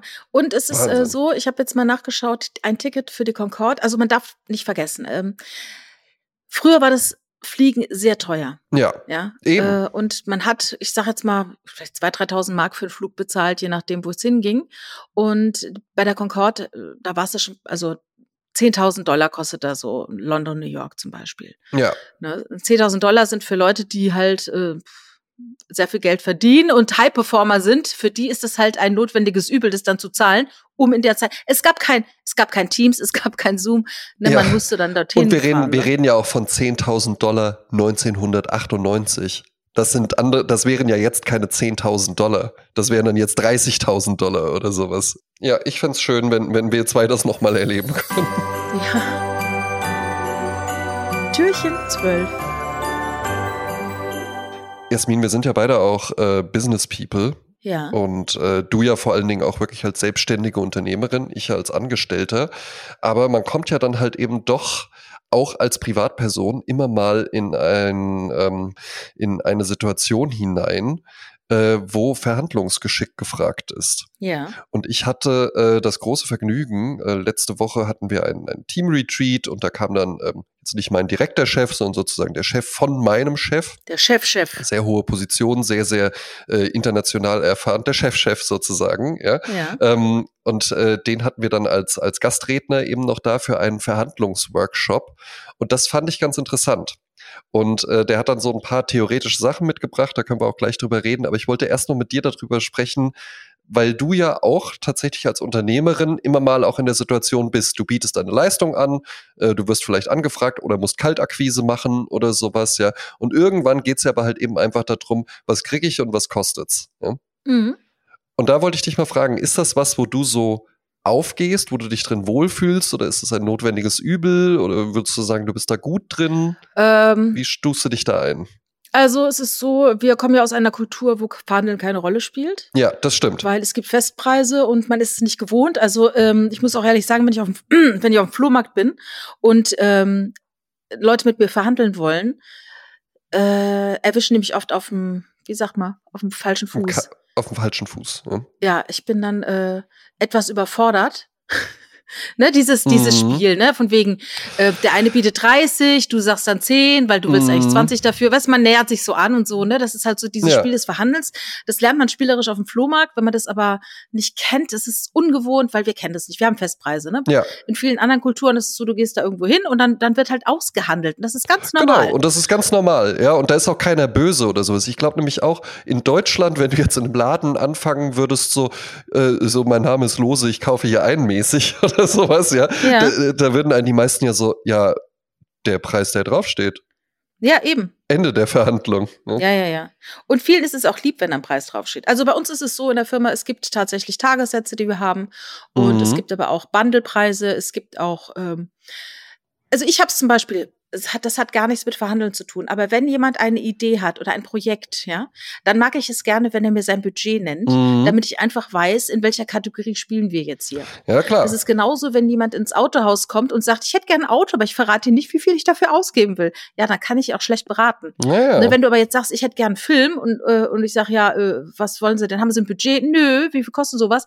Das, da ist schwierig mit umzugehen. Dann Mhm. bitte ich halt auch mal gerne darum, äh, mir auf YouTube mal so Beispielfilme zu zeigen, was die sich so vorstellen. Da kann ich sagen, wenn wir sowas realisieren, kostet es so viel, wenn wir sowas realisieren, kostet es so viel. Ne? Sodass man sich so ein Mhm. bisschen annähert. Das ist dann meine Art der Verhandlung sozusagen. Und wenn es dann halt soweit ist und die sagen halt, ich habe aber nur Betrag X, dann sage ich, okay, dann machen wir was Schönes aus dem Betrag X. Ne, das ist dann in der und der Form. Also das Mhm. ist dann meine Art des Verhandelns. Äh, es kommt nicht dazu, dadurch, dass es so individuell ist, ich, ich sage nicht, hier, das ist ein paar Schuhe, das kostet 100 Euro und wenn du das Mhm. nicht zahlen willst, ich kann auch 10 rück, äh, runtergehen, aber das war's dann auch. Das findet bei uns ja so nicht statt. ja, ja. Aber gut, jetzt, wenn Nur, wir bei, wenn wir Äh, bei der, ja, ganz bitte. kurz noch. Ich hatte mal einen Workshop bei der IHK vor 100 Jahren. Da ging es um Verhandeln, auch Preise verhandeln. Und damals wurde uns Mhm. gesagt, man soll zuerst den Preis nennen und dann sagen, was man alles für diesen Preis bekommt. Weil das Interessante daran ist, dass wenn du eben erst erzählst, was alles da drin steckt und den Preis zum Schluss nennst, dann hört derjenige gar nicht richtig zu, weil er immer nur wartet, wann kommt der Preis, wann kommt der Preis, wann kommt der mm. Preis. Mm. Also man würde zum Beispiel sagen, das kostet ja mal 100 Euro, dafür kriegen sie dam, dam, dam, dam, dam. Ja. Und dann ist es halt, ah, okay, alles klar, ah, okay, für diese genau. 100 Euro kriege ich also das. Das ist viel einfacher. Ne? Also die, in diesem Verhandlungstraining, die Sache ist, also es war, ich fand das sehr, sehr spannend, sehr lehrreich. Ich habe es auch schon angewendet. Ja. Oh, das ähm, ist toll, toll. Da, da sind natürlich dann auch so ein paar schematische Darstellungen drin, die man dann jetzt, das machst du dann am Anfang vielleicht genau so, aber dann irgendwann findest du ja halt eben auch so deinen eigenen Stil. Das ist ja bei diesen ganzen Sachen so. Ähm, das, was du gerade äh, geschildert hattest, das nennt der Amerikaner dann Put the fish on the table. Ja? Ah ja. Also dass gut. du halt eben mhm. wirklich auch direkt sagst, äh, ich möchte eine mehrteilige Dokumentation, ähm, wo auf jeden Fall unsere drei Geschäftsführer, der eine sitzt in Berlin, der andere in Frankfurt, der andere in Mailand, äh, persönlich zu Wort kommen an ihrem jeweiligen Standort und ich brauche das Ganze bis Ende des Jahres. Mhm. Ne? Also dass man halt eben das wirklich einfach schon so weiß und äh, dann können halt eben auch die Gegenüber damit umgehen. Ja? Mhm. Ähm, eine andere Geschichte war, und das äh, witzigerweise kannte ich das auch. Es gibt ja von Donald Trump, der ja bevor der äh, äh Politiker wurde, war das ja einfach ein Reality-TV-Darsteller und davor dann halt eben auch noch ein ja wirklich auch recht erfolgreicher Geschäftsmann. Und der hat auch mal so ein Immobilienmogul. Genau, der hat auch mal so ein Buch geschrieben. Kennst du das? The Art of the Deal heißt. Das. Ja, ich habe es aber nie gelesen. Ja. ja. Nee, ich überlege jetzt original das auch mal zu lesen, weil Mach ich wette. Das mal, bestimmt ich, cool. Eben, ich wette, ich wette nämlich auch, weil ja, man kann ja jetzt über den denken und sagen, der ist albern und lächerlich. Man muss ja aber sehen, dass er da in New York schon auch einiges so auf die Beine gestellt hat. Irgendwas hat er ja richtig gemacht, ja. Es gibt halt einen Teil der Skyline, wo sein Name draufsteht. Und das, das klappt jetzt auch nicht einfach nur so, weil der Vater dir irgendwie mal am Anfang ein bisschen Starthilfe gegeben hat. Ähm, äh, da gibt's äh, da gibt's ganz viele, die das irgendwie da in New York City hatten und die dann nicht so ein Gebäude haben. Also ich glaube, man kann da, man kann da schon was rausnehmen. Und das war halt eben auch, in Deutschland sagst du irgendwie äh, Schmerzgrenze, ja, und bei Donald Trump ist es dann leaving the table. Ja. Ah ja. Ne? Und das ist auch das, das kennt man auch so vom Flohmarkt, wenn man jetzt irgendwie in der, in der Käuferposition ist. Der Gegenüber sagt dann so, nein, nein, nein, der letzte Preis 12 Euro oder sowas, dass man dann sagt, okay, nee, dann bin ich raus. Und dann gehst ja. du halt eben einfach und dann warte, warte, warte, mein ah, Freund. Ah, ja. ja? Ne? Und auch so, auch so dieses Thema Stellschrauben, weil was du jetzt eben gerade hattest mit Schuhen, also es wird schwierig sein, auch wenn du jetzt in irgendein äh, sehr gehobenes Schuhgeschäft oder sowas gehst, zu sagen, ja, ich möchte jetzt gern die Schuhe günstiger haben als das, was draufsteht. Ne, das sind ja dann auch meistens äh, Listenpreise äh, oder sonst was, ja. Also, du, dass die irgendwie sagen, naja, gut, dann kriegen sie jetzt 100 Euro Rabatt. Das wird selten möglich sein. Ja, du, ja? aber tatsächlich habe ich auch schon Freunde erlebt, die sowas machen und dann bist du erstaunt, was in solchen Läden, wo du denkst, sie arbeiten mit Festpreisen, dass da doch einiges drin Ganz ist. Ganz ne? Dass da nämlich doch einiges drin ist. Weil es gibt ja zum einen mal die Auswirkung, das war auch das, was ich getestet habe, eben wirklich zu gucken, okay, was ist denn jetzt die Leistung? Ich habe es nämlich beim Schuster getestet. Ja? Ich gehe also hin und ich äh, bringe meine Schuhe dahin, der soll mir jetzt eine neue Sohle drauf machen. Ja? Ich bringe alle meine Schuhe dahin. Das ist ja auch schon mal ein Argument, was ich hab. Ja? Und jetzt wollte ich gerne die Wasserglanzpolitur, die wollte ich da mal nicht selbst machen. Und dann habe ich mit dem Typen wirklich ausverhandelt, du schau mal, ne, ähm, äh, ich bringe ja immer alle meine Schuhe hierher, äh, jetzt hier wollte ich nochmal neue Sohlen drauf machen lassen, irgendwann sind die dann auch mal fällig, im Sommer bringe ich ja dann auch wieder meine anderen. Das heißt, wir haben einfach schon mal so ein, so ein Verhältnis, so wir, wir haben ja hier schon eine langfristige Geschäftsbeziehung. Und dann habe ich dem einfach so noch diese Wasserglanzpolitur abgequatscht für denselben Preis. Mhm. Also das heißt, ich habe jetzt einfach nochmal eine zusätzliche Leistung drauf bekommen. Und das kann ja dann halt eben auch was sein. Das ist jetzt da, das kostet den auch nicht die Welt. Das ist halt, halt ein bisschen Arbeitszeit nochmal für den. Aber was ich da einfach mitgenommen habe, ist genau das, was du auch gerade gesagt hast. Es lohnt sich ja halt eben einfach, mal zu gucken, was geht denn noch? Ja? Und dann ist man wirklich erstaunt, was alles immer noch geht. Ja? Mhm. Und wenn es halt irgendwie ist, äh, du musst sie nicht abholen, ich schicke sie dir nach Hause oder äh, ich mache dir nochmal neue Schnürsenkel drauf oder sonst was, ja, das kann man dann alles auch irgendwie kleinlich finden. Und ich glaube aber auch, das ist das Problem, so beim, beim deutschen Gemüt, dass man sich dann denkt, ja, ich will jetzt hier auch nicht so Pfennigfuchser-mäßig oder sowas auftreten. Aber es geht ja gar nicht um Pfennigfuchser-mäßig, sondern es geht ja einfach nur darum, für sich das Beste rauszuholen. Und das ist ja auch überhaupt keine Schande. Weil wenn es am Ende irgendwie darauf hinausgelaufen wäre, dass das dann vielleicht jetzt nicht geht mit der Wassergangspolitur, vielleicht wäre irgendwas anderes gegangen. Ja? Oder vielleicht weiß er dann zumindest, wenn ich das nächste Mal zwei Paar Schuhe bringe, äh, dem muss ich jetzt irgendwas anbieten. Und das ist nicht verkehrt. Und das habe ich da jetzt tatsächlich draus gelernt und möchte das jetzt auch als Vorsatz für meinen 2024 irgendwie mit aufnehmen. Türchen 13. In Köln gibt es so einen großen Weinkeller, der heißt Kölner Weinkeller. Ah. Der ist in der Nähe, ich glaube, es ist Ehrenfeld und äh, eigentlich ist Rewe der Besitzer dieses Weinkellers. Ach so. Oder es ist, gehört zu Rewe. Und das ist halt so ein riesiger, wie man sich vorstellt, ein riesiger Weinkeller mitten in der Stadt. Mhm. Da gibt's auf der einen Seite Brot- und Butterweine, nennen die sich, nach dem Motto, das sind die Alltagsweine, der Hauswein, Ja, äh, die um Genau. die 10 Euro so sind. Und der Rest ist halt. Äh, wird immer gern genommen. ja, und der Rest ist halt Open House, also richtig super krass viele unterschiedliche äh, Arten, ne? bis, also wo die Flasche dann, weiß ich, 80, 90 Euro kostet. Und äh, da habe ich eine Flasche mitgenommen, die, ähm, also ich gehe ja gerne nach Ländern und ich gehe auch gerne nach Etikett. ich bin so offen, ich sage es so. Also ein schönes Etikett kann mich durchaus beglücken. Ja. Und da habe ich ein schönes Etikett mitgenommen und habe zu Hause den Wein gekühlt und habe ihn dann aufgemacht und bin richtig erschrocken, als ich den getrunken hatte, weil der war völlig anders, als ich dachte. Er war nämlich mit Kohlensäure und sehr süß. Ah. Und dann schaute ich darauf, äh, konnte es kaum glauben, sag, Richard, trink du mal, was ist denn mit dem Wein los? Ne? Aber es war nicht, äh, Robbie Bubble? es, ja, genau, es war nicht, äh, äh, also es war nicht uncool, ne, wie der schmeckte, aber es war völlig schräg. Und dann trank der Richard vorne und sagte, ach krass, was ist das denn? So, und dann habe ich gelesen, was drauf stand, drauf stand, Asti. ah. Und wir erinnern uns doch alle, Asti Spumante, damals 2,50 Mark, das haben die Girls dann immer getrunken, das war halt der süße Wein, äh, den, Genau. den man gut an sich äh, machen konnte. Also man hat sich eher lustig gemacht über den Asti. Und da trank ich jetzt einen Asti, der aber nicht so, der hat keine 2 Euro gekostet, der hat vielleicht 20 Euro gekostet, die Flasche. Äh, fand ich sehr aufregend. Und dann passierte noch was. Dann stellte ich nämlich fest, kennst du noch einen anderen süßen Wein aus Italien? Sagt dir, äh, Ja. nämlich? Lambrusco. Und wusstest du, dass Lambrusco eine ganz große Renaissance hat? Nein, aber das freut mich. Das war mir nicht klar. Das war mir nicht klar. Also ich muss mal ganz kurz äh, a walk down memory lane. Äh, in den 80er Jahren saß ich mit der Inga beim Italiener in Bad Bergzabern. Mm, Man durfte noch keinen Alkohol trinken, weil wir waren ja noch keine 16. Aber wir tranken dort trotzdem Lambrusco ja. weil äh, es spielte keine Rolle dort. Und wir aßen Spaghetti Vulcano. Vulcano deshalb, weil ein bisschen Alufolie zu so einem Krater geformt war und da drin war äh, Sambuca, der angezündet war. Das war der Vulkan. Äh, also man hat dann diesen Schnaps über seine Nudeln und den Lambrusco dazu. Dann haben wir am Tisch noch geraucht und sind dann mit 14, 15 Jahren also angesoffen aus diesem Italiener gewackelt. Das waren oh, die 80er. das ist ja herrlich. Ähm, und da tranken wir also Lambrusco. Und jetzt ist es so. Also Lambrusco kommt ursprünglich aus der Region Emilia-Romagna ja. hm. in Italien und war immer der süße, spritzige äh, äh, Studentenwein, Fuselwein, äh, Pennerwein, so ja. ja. Äh, in einer riesigen Korbflasche, gefühlt kostet da äh, Genau. drei Liter, zwei Mark oder sowas, ne? Geht Eben. gut in den Kopf. So. Anderthalb Liter Flasche. Ja, und, und also super süß, ganz niedriger Alkoholgehalt und äh, ähm, war, da war jetzt keine Weinbaukunst dahinter, ja. nee. Aber jetzt genauso wie der Prosecco, der ja auch eine Renaissance hat oder eine Mhm. Qualitätsstärkung, äh, Stärkung, genauso ist es auch dem Lambrusco passiert. Ähm, es gibt verschiedene Traubensorten von Lambrusco. Jede hat so eine eigene Eigenschaft, ja. Und jetzt fangen die äh, Weinproduzenten langsam an, so die Traube so ein bisschen unterschiedlich zu nutzen. Ne? Also nicht nur dieses stumpfe Export, äh, gib ihm, ne?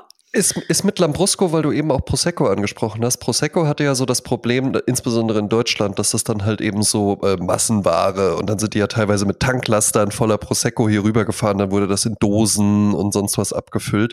Und dann Mhm. hat irgendwann eben, dann wurde so eine Herkunftsbezeichnung eingeführt. Ja, ich habe doch erzählt, der Luca Ciaya war ja damals der äh, Landwirtschaftsminister. Das war ja auch mein Vermieter in der Ferienwohnung. Ja, Und der hat dafür gesorgt, dass in seiner äh, ähm, Region äh, äh, Venetien war es, glaube ich, ich sag's jetzt mal so, äh, dass dort eben der Prosecco, nur dort der Prosecco auch wirklich der, der ist, also du musst in dieser Region äh, äh, deine äh, Wingerte haben, deine Weingärten, Ja. damit es ein Prosecco Mhm. wird. Ne? Und ist das bei Lambrusco auch so? Wurde das da auch irgendwie jetzt so eingeführt? Nee, ich glaube, es ist einfach so, dass Weinexperten sich gedacht haben, wir machen jetzt mal ein bisschen was anderes aus diesen, aus diesen äh, äh Trauben. Ist immer, ist immer spannend, wenn das gelingt, ne? Mhm, Weil es mhm. aber, es, die Region Cognac arbeitet ja auch seit Jahrzehnten, versuchen die das, die Renaissance des Cognacs, ja, oder des ah, Weinbrands. Mhm. halt eben generell, mag aber einfach nicht gelingen, ja. Als ich ja. noch für Jim Beam gearbeitet habe, hat man auch gesagt, die Gin-Welle ist vorbei, jetzt bald kommt das Original, Geneva wird wieder cool. Ah, Nichts geworden, ja, ne? Hat, hat, keiner, der jetzt zuhört, hat jemals von Geneva gehört. Ja? ja, das ist wie in Köln, da sagt man auch mal, Kalk kommt, Kalk kommt. Ja, ja. Und genauso auch in Berlin, äh, Schöneberg heißt es, glaube ich. Man sagt, ja, das Schöneberg kommt, also äh, jetzt bald, ne? Ist das nee, Stadtviertel. Es kommt gar nichts. Ja, ja. es ist halt immer, wie es ist. Ne? Aber Gin und Chucks. Lambrusco kommt. Lambrusco, Lambrusco kommt. jetzt schon. Also eine gute Flasche Lambrusco zwischen 20 und 50 Euro. Bam. Wahnsinn. Ja, Wahnsinn. Ja. Aber möchte ich gerne, möchte ich gerne trinken. Ja, habe ich, mhm. habe ich jetzt Lust drauf. Ist nämlich auch meine Erinnerung. Äh, mein lieber äh, Freund und Cousin Tim hört hier auch zu. Ähm, Wetzlar, Proberaum, Baracken. Äh, da musstest du Ewigkeiten im Berg hochlaufen, unten an der Tankstelle anderthalb Liter Flasche Lambrusco kaufen, die auf dem Weg nach oben, und das ist ein richtig steiler Berg, ja, trinken und da dann schon bestens gelaunt ankommen. Türchen 14. Ich hatte ja, als ich ähm, noch äh, äh, Bankkaufmann André war in Ausbildung, äh, irgendwann recht schnell gemerkt, nee, das ist es nicht. Äh, du musst irgendwie was Kreatives machen. Und ich habe dann auch mal so ein bisschen überlegt, wie das alles genau bei mir kam. Äh, und zwar war es, glaube ich, tatsächlich die zweite Hochzeit meines Vaters, wo ich dann äh, natürlich nicht so gut gelaunt war, weil ich ja die das nicht so schön fand, dass sich meine Eltern getrennt hatten. Und äh, dort dann der beste Freund meines Vaters, der von allen nur Bugs genannt wurde. Bugs war so der ewige Junggeselle und der hatte ganz, ganz viele tolle Sachen. Von dem habe ich Angeln gelernt. Der hat mir ein Überlebensmesser und sowas mal geschenkt, weißt du, wo mhm. dann so ein mhm. Kompass und sowas noch mit drin ist. Und an diesem Tag war er eben auch da und hatte seine zwei Leica-Kameras dabei, Analogkameras, und machte dann eben die Hochzeitsfotos. Und da begann für mich äh, das Interesse an Fotografie. Vorher nie groß äh, fotografiert, auch keine eigene Kamera oder sowas gehabt. Ja, wusste wohl, dass mein Vater im Urlaub immer eine dabei hatte. Das war so eine normale Kompaktkamera. Da habe ich dann aber Spiegelreflexkameras kennengelernt und wollte dann natürlich relativ schnell auch eine haben und wollte dann natürlich Fotograf werden. Und was für ein Fotograf wollte ich werden? Natürlich Modefotograf. Und dann war es kein sehr sehr langer Weg zu dem Fotografen, den ich äh, heute mit dir gerne besprechen möchte, nämlich zu Helmut Newton. Mhm. Der sagt dir sicherlich was. Ja, ich war in seiner Ausstellung in den Deichtorhallen. Ja, sehr schön. Ja. ja. Äh, Helmut Newton, ein äh, deutscher äh, Fotograf mit jüdischen Wurzeln, geboren als Helmut Neustädter, und zwar am 31.10.1920, hat in Berlin auch tatsächlich seine Ausbildung zum Fotografen gemacht äh, bei der Fotografin Iva, hieß die, glaube ich, oder Iva, ähm, die dann leider auch tatsächlich äh, auch jüdische Wurzeln in einem Konzentrationslager gestorben ist. Er hat dann noch die Flucht aus Deutschland geschafft, äh, mit gerade mal 18 geworden, nämlich 1938 ging es erst nach Singapur und 1940 dann rüber nach Australien, wo er dann 1945 ein Fotostudio eröffnete und dann 1956 anfing für die australische Vogue zu arbeiten. Und dann war es auch kein langer Weg mehr, bis es dann irgendwann eben auch die italienische, die amerikanische und äh, die deutsche Vogue sogar, glaube ich, auch war. Und gehört tatsächlich mit Peter Lindberg und man Ray heißt, glaube ich, der andere. Ja, nicht Man Ray Ray, aus nicht den 20ern, ja. ja. Nein, genau, Gay Ray ist was ganz anderes, ja. äh, Man, genau, das, das, das sind ja so die drei großen Fotografen, weil man ja überlegen muss, es gab zwar schon immer auch Modefotografie. Aber ich würde sagen, das, was man so klischeehaft sich unter Modefotografie vorstellt, so Supermodels, Claudia Schiffer, Naomi Campbell und so weiter, ja, große Settings und wirklich dann große Fotostrecken und sowas fotografieren, das haben eigentlich auch so diese drei mitbegründet. Und das hat mich sehr, sehr schnell fasziniert. Also Peter Lindberg auch fand ich ganz, ganz klasse. Der hatte ja ein bisschen einen anderen Stil. Und bei Helmut Newton war es eben wirklich einfach so dieses, dieses wo ich so dachte, ja, das möchtest du ja eigentlich auch. Ich bin dann irgendwann auch davon abgekommen, Fotograf zu werden, weil ich wollte ja gar kein Fotograf werden. Ich wollte ja ein, ein Schauspieler werden, der einen Fotografen in der Freizeit spielt und bei Shootings und sowas, während Led Zeppelin im Hintergrund läuft, irgendwie mit der Kamera einfach auf dem Boden rumrollen und ein bisschen abziehen und sowas, ja. Aber konnte auch ganz nett fotografieren, aber äh, für mich hat es dann auch tatsächlich nicht gereicht.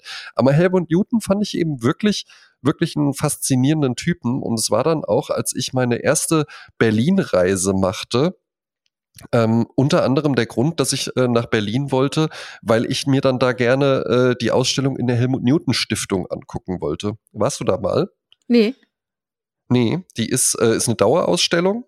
Ähm, von ihm und seiner Frau, das ist jetzt natürlich June Newton heißt die, aber die fotografiert unter einem Künstlernamen auch.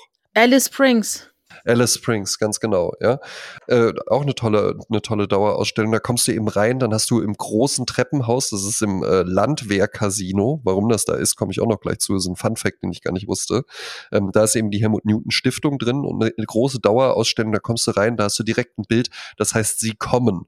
Und das sind eben äh, vier nackte Frauen, die ähm, äh, sehr, sehr imposant auf einen zuschreiten. Und das gibt's eben einmal mit Klamotten, einmal ohne. Berühmter ist natürlich das ohne. Und das war ja auch der Vorwurf, der aus der Emma und da vor allen Dingen von Alice Schwarzer, äh, Helmut mhm. Newton teilweise auch sehr, sehr publikumslautstark äh, gemacht wurde. Er sei ja äh, äh, äh, sexistisch, rassistisch und äh, vor allen Dingen äh, frauenfeindlich. Und das fand ich immer ein, einen merkwürdigen Vorwurf. Ich habe mich dann natürlich, ne, ich war ja richtig Fan wirklich auch von Helmut Newton. Ich habe auch ganz, ganz viele Bücher. Ich habe auch von äh, Newton Illustrated habe ich alle Ausgaben. Das war so ein Magazin, von dem es vier Ausgaben gibt, die der rausgebracht hat. Die habe ich auch alle vier. Ähm, das sind wirklich richtig schöne Sachen. Und ich fand eben diese Argumentation immer so ein bisschen merkwürdig, weil die bezog sich zum Beispiel auf ein skandalöses Bild, was Helmut Newton für die australische Vogue damals, ich glaube, es war sogar wirklich seine erste Auftragsarbeit gemacht hatte. Und da sitzt eine Frau im Gegenlicht. Man sieht am Schattenwurf an der Wand, äh, dass sie ein äh, äh oberkörperfreier oder vielleicht sogar komplett nackter Mann gegenübersteht. Und sie sitzt da breitbeinig mit einem leicht aufklaffenden äh, Bademantel. Man sieht nichts Explizites. Und der Blick ist halt eben wirklich so, na dann komm mal her, ja. Und das, das fand ich so merkwürdig, dass das so gedeutet wurde, so, da wird die Frau so zur Schau gestellt, weil die Frau ja da absolut in der starken Position ist.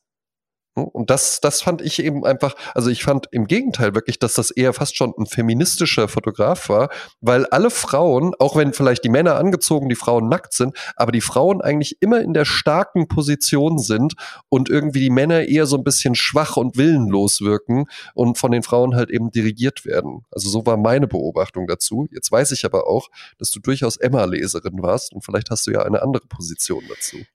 Ja, also äh, Alice Schwarzer bezog sich natürlich auf die Fotos der 80er und 90er Jahre. Ja. Vorher war es nicht so wild.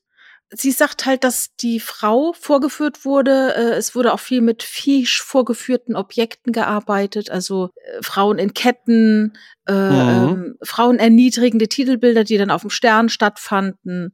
Äh, äh mhm. Ruckle Welch äh, mit Frau und Hund angeblich ja äh, harmlos, aber äh, dann später der, die Frau mit gespreizten Beinen, roten Fußnägel, Stöckelschuhen und Folterbändern aus Leder und Stahl, ja, äh, überwältigt von der Docke über ihr, ja, also sie hat da schon äh, äh, ganz harte Geschosse da äh, aufgestellt. Ja, ja. Ne? Ich habe damals, ich erinnere mich, ich bin 93 durch die Deichtorhallen, habe mir das angeschaut. Ich hatte äh, die äh, Alice Schwarze Kritik im Kopf Mhm. Ich konnte in Teilen damals nachvollziehen, was sie meint, aber ich konnte dennoch auch die Fotografien irgendwie genießen, sag ich jetzt mal. Eben als das, was es ist. Ja? Als, also halt eben wirklich auch einfach als äh, eine Provokation, als eine schockhafte Darstellung. Ähm, aber eben trotzdem, also ich habe ich hab ja ganz, ganz viele Bilder hier. Ähm, und sehe da wirklich selbst in einem Bild, wo eine Frau auf, dem, äh, auf allen Vieren auf dem Bett liegt und einen Sattel auf dem Rücken hat was ja wirklich so eine, so eine Darstellung ist. Aber es ist dann eben einfach der Blick, der irgendwie sagt, ich, ich habe hier immer noch das Sagen. Ich bin hier die bestimmende Instanz. Und vielleicht habe ich jetzt den Sattel irgendwie auf dem Rücken, was ja äh, reite mich oder sonst was äh, äh, implizieren soll. Aber was halt eben sagt, ich gebe dann trotzdem das Tempo vor also das habe ich da halt eben immer drin gesehen. Jetzt habe ich natürlich auch, wie du schon gesagt hast, den Blick von, äh, ich habe da hab das irgendwie 2002 für mich entdeckt und äh, bin Mann. Aber ähm, mir ging es da tatsächlich immer so mit, dass ich dachte, ja, ich, ich sehe hier keine Erniedrigung von der Frau, sondern ich sehe hier komplett starke Frauen, auch bei Sie kommen, wo ja halt eben vier nackte Frauen da stehen, die aber übermächtig, auch jetzt nicht nur in der Darstellung da im äh, äh, Landwehr-Casino, sondern auch wenn du dir das als Miniatur in einem Buch anguckst, übermäßig über dir schwebend aussehen. Ja? Es waren ja auch immer große Frauen. Vielleicht noch, äh, äh, warum ist es im Landwehr-Casino in Berlin, das ist ja in der Nähe äh, vom Bahnhof Zoo auch, äh, weil das wohl eins der letzten Gebäude war, die Helmut Newton bei seiner Flucht aus Berlin dann noch gesehen hat und sich dann überlegt hatte, wenn ich zurückkomme, dann äh, da. Und ist auch in Berlin begraben, ist ja in äh, Los Angeles gestorben, äh, bei einem Herzinfarkt in seinem Cadillac. Auf dem Weg ins äh, Chateau Marmont. Also er ist quasi ja. gegen das Chateau Marmont gefahren. Ich glaube, der wollte in die Eben. Garage dort fahren oder so, ne? Also da, ich erinnere mich noch an die äh, Radiomeldung. Ja, also schon spannend, ja, und äh, tatsächlich jemand, der ähm, mich vom Stil her wahnsinnig geprägt hat. Es gibt auch ein ganz, ganz tolles Selbstporträt in Los Angeles, wo der ähm, einfach so kurze Hose, langärmeliges Hemd, so einen großen Strohhut auf und der sitzt dann so und, und guckt so keck in die Kamera, ja, und äh, mit überschlagenen Beinen und es dauert einen Moment, bis dir auffällt, dass der äh, einfach so hochhackige Frauenschuhe anhat. Türchen 15. Als ich letzte Woche auf dem Melatenfriedhof war, habe ich ja letzte Woche von erzählt, mhm. da waren wir auch vor einem Grab der Familie Farina. Und ich weiß nicht, ob du den Namen schon mal gehört hast. Nein, sagt mir jetzt erstmal nichts. Der ist ganz eng mit äh, dem Eau de Cologne äh, verbunden. Ah, also von Kölnisch Wasser. Also es gab den Johann Maria Farina. Genau. Mhm. Johann Marina, äh, Johann Maria Farina wurde 1685 in Santa Maria Maggiore geboren, in Italien. Ja? Mhm. Und seine Familie hat bereits Parfum hergestellt. Dann ist er Anfang des 18. Jahrhunderts nach Köln gezogen, weil damals war Köln eine ganz bedeutende Handelsstadt ein Handelszentrum sozusagen. Immer noch. Ja. Immer noch, ja. Äh, der hat dann 1709 seine eigene Fabrik gegründet und das Irre war, er hat das Eau de Cologne erfunden. Ja. Mhm. Das hieß aber damals nicht so, sondern Aqua Mirabilis, also ein Wunderwasser und hat mhm. gesagt, es hat ganz viele Heilwirkungen. Äh, und dann sagte der äh, Typ, der uns die, Führung da geboten hat, natürlich, wenn du irgendwas Schnapsiges trinkst, da gibt es vielleicht auch irgendwelche Krankheiten, die durch den Alkohol irgendwie, was ich, dass du dich da desinfizierst oder was auch immer. Aber es mhm. war dann mhm. ein Heilwasser. Und dann war es ja so, dass die, ähm, die, äh, waren es die Franzosen oder die Römer, die kamen halt nach Köln und in Köln wurde halt wirklich, es gab keine Kanalisation, man hat wirklich aus dem Fenster geschissen, ja cool. und den Müll aus dem Fenster geworfen. Es stank halt hier ohne Ende. Und die haben sich dann verzweifelt dieses Zeug auf ein, äh, äh auf ein Taschentuch geträufelt und haben sich es unter die Nase gehalten, um das hier auszuhalten, äh, hier durch die Straßen zu laufen. Und dann irgendwann sollten alle Wunderwasser sollten besteuert werden. Und dann hat sich der Farina gedacht, oh mein Gott, wenn das jetzt besteuert wird, dann wird es ja viel zu teuer, dann deklariere ich das jetzt einfach um. Das ist jetzt ab sofort kein Wunderwasser mehr, das ist jetzt ab sofort ein Parfum. Mhm. Und äh, dadurch hat er halt Steuern gespart und jetzt ist das halt das das Parfum. Es ist ein Modeaccessoire. Wurde immer mehr beliebt in äh, äh, aristokratischen Kreisen. Ne? Wer Geld hatte, hatte ein Eau de Cologne bei sich. Ja? Und äh, dadurch, äh, dadurch, dass er dann halt weniger Steuern zahlen musste, weil es kein Wunderwasser war, konnte er es auch wieder einer breiteren Masse anbieten. Das hat natürlich langfristige Auswirkungen gehabt. Und, und äh, die Entwicklung der modernen Parfumindustrie liegt quasi im Schoße dieser, dieses dieses Parfumhauses. Ach, Wahnsinn. Also er hat also dieses äh, Aqua Mirabilis auch an Cologne geschenkt, weil das ne, er hat es ja in Köln äh, erfunden, darum heißt es also Eau de Cologne. Mhm. Heißt ja bis heute Eau de Cologne, ja, Cologne, Cologne, ne? Ja. Ähm, und das war halt eine Revolution in der Welt der Düfte, weil damals äh, äh waren halt eigentlich die Parfums wahnsinnig schwer. Mhm. Das ist ein ganz leichtes, frisches äh, Parfum. Äh, es, äh, er hat gesagt, es, äh, er hat es so komponiert, dass es ihn erinnert an einen italienischen Frühlingsmorgen nach dem Regen, wenn man da Zitronen, Zitrusfrüchte, äh, Blumen, äh, Kräuter äh, riecht, ne, aus Italien. Und er wurde dann ja. international wurde dieses Eau de Cologne berühmt. In vielen Königshäusern in Europa wurde es verwendet. König Ludwig der 15. aus Frankreich hat es benutzt. Und das Interessante ist, dieses Haus, diese Parfumfabrik, ne, die gibt's heute noch. Ja. Und die wird in der achten oder neunten Generation geführt und aktuell ist die jüngste Tochter gerade in Paris auf der, ich sage jetzt mal Parfum Universität und lernt auch Pa- wieder von der Parfumschule. Pike auf, auf der Parfümschule und lernt dort jetzt, äh, wie man Parfums macht. Also das, die Tradition wird weitergetragen und das Interessante ist, ich glaube, es ist ein Zitat von Thomas Morris, fällt mir gerade so ein, äh, das heißt, Tradition ist nicht das Halten der Asche, sondern das Weitergeben der Flamme. Und in dem Sinne wird die Flamme äh, also weitergetragen. Äh, das finde ich sehr beeindruckend. Türchen 16. Jasmin, ich wollte mit dir mal ein bisschen auch nach innen schauen. ne? Die Vorweihnachtszeit ist ja auch äh, so eine Zeit zum Reflektieren. Es soll aber äh, keine reine Nabelschau werden, aber was ich spannend finde, ist, man nimmt sich ja immer mal was vor. Ne? Jetzt kommt ja auch bald wieder die Zeit der Vorsätze und dann mache ich und jeden Abend Journaling und ich lese pro äh, äh, äh, Monat ein Buch mindestens und mach dies und mach jenes. Ja? Ja. Also es geht um das Thema Commitment. Ja? Und das Spannende ist ja tatsächlich, du weißt es immer auswendig, bei der wievielten Folge sind wir jetzt? 188. Und wir haben ja noch den Adventskalender letztes Jahr gehabt. Genau, ja. So.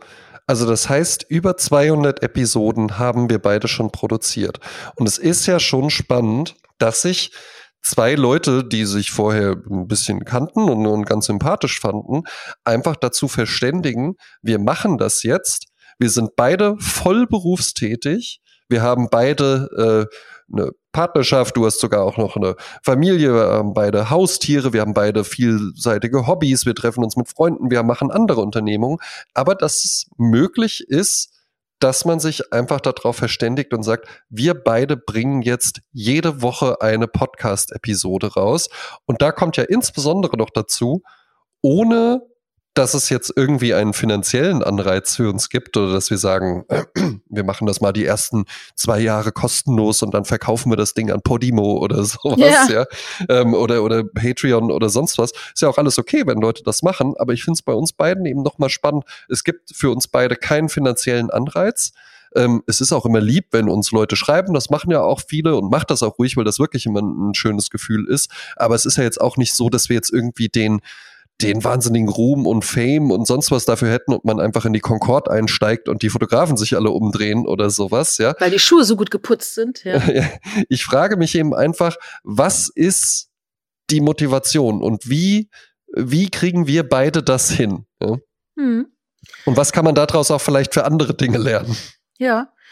Also ich betrachte es ja so als eine Art Hobby. Ne? Es gibt ja auch Leute, die mich fragen, oh Ja. mein Gott, ne, äh, äh, verdient ihr da, wie viel verdient ihr da und so, wo ich gesagt habe, da haben wir uns nie drum gekümmert, weil ich habe jetzt auch keine Lust, äh, hier äh, für Koro Werbung zu machen, um dann, äh, weiß ich, äh, 50 Euro im Monat zu verdienen. Ähm, Ja. Das, das, äh, das Produkt ist mir mehr wert, also das Produkt unseres äh, Podcasts ist mir mehr wert, als dass ich das jetzt so verwässer.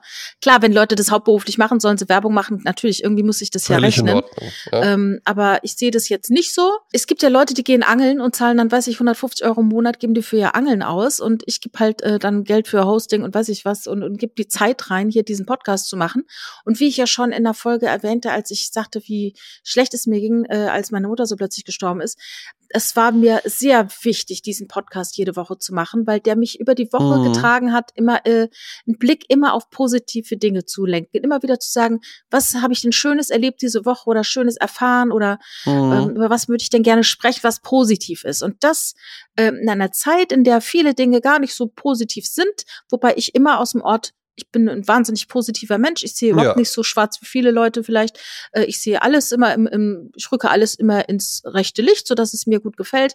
Ähm, Und das hat, dieser Podcast hat mir dazu nochmal geholfen. Also ist der auch so ein Stück für mich äh, im- Alltag eine große Hilfe, die äh, den, was soll ich sagen, die, die schönen Dinge äh, in den Fokus zu rücken. Hm.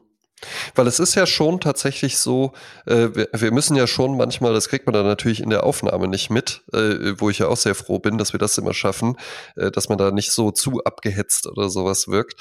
Aber äh, wir müssen ja schon auch immer mal jonglieren, damit halt wirklich jeden Freitag auch irgendwie eine Episode kommt und machen ja auch Mhm. hier und da dann mal, planen ja dann sogar auch Aufnahmetermine für Reservefolgen und sowas ein, damit wir dann halt, falls mal was ist, dann doch was haben was äh, ich habe es ja natürlich dann für mich auch mal reflektiert und ich glaube eine Sache, die mir einfach enorm wichtig ist in meinem Leben, ist nicht nur, auch wenn ich das hier immer mal äh, so erwähne, aber eben einfach nicht nur der Typ, der Marketing-Typ von der internationalen Wirtschaftskanzlei zu sein.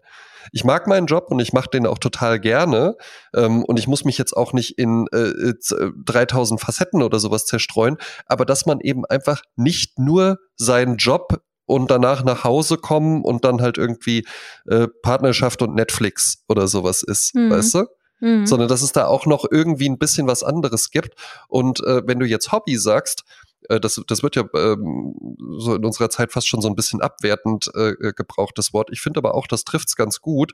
Vor allen Dingen, weil man ein Hobby ja durchaus auch so betreiben kann, dass man sagt, ich verfolge hier schon einen gewissen Anspruch. Das ist jetzt für mich nicht einfach nur äh, äh ein, ein Waldspaziergang machen oder sowas. Das kann man jetzt äh, auch mit wenig Anspruch durchaus genießen.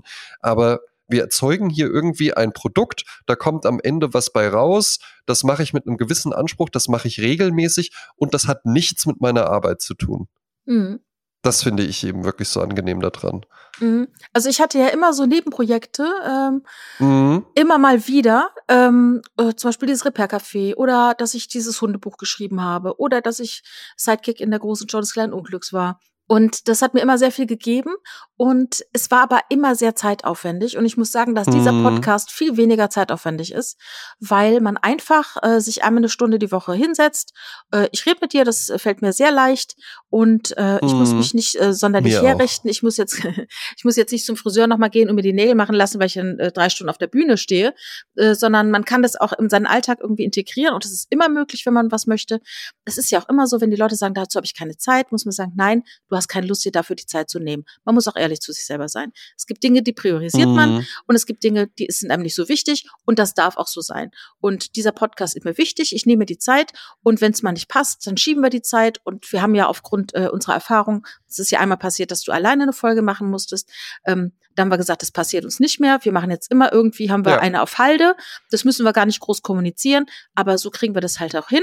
Und das ist dann vielleicht auch ein ich denke auch immer, wenn ich was mache, mache ich es richtig. Und dann mache ich es mit vollem mhm. Herzen. Und ich möchte nichts mit so einer halben, ich möchte nichts irgendwie so halbherzig machen, ja. weil dann lasse ich es lieber ganz. Eben. Und deshalb äh, finde ich das äh, nur konsequent, dass wir das so machen, wie wir es machen und dass wir so lange, dass es uns so lange gibt und dass es uns regelmäßig gibt, dass wir keine Ferien machen, sondern dass wir äh, uns, dass uns das beiden wichtig ist und dass es uns beiden gleich wichtig ist und ich finde, es ist ein großes Gut. Ich wüsste ehrlich gesagt, André, nicht, mit wem ich das sonst machen würden, wollen würde und wollen machen könnte. Ja, ich eben auch nicht.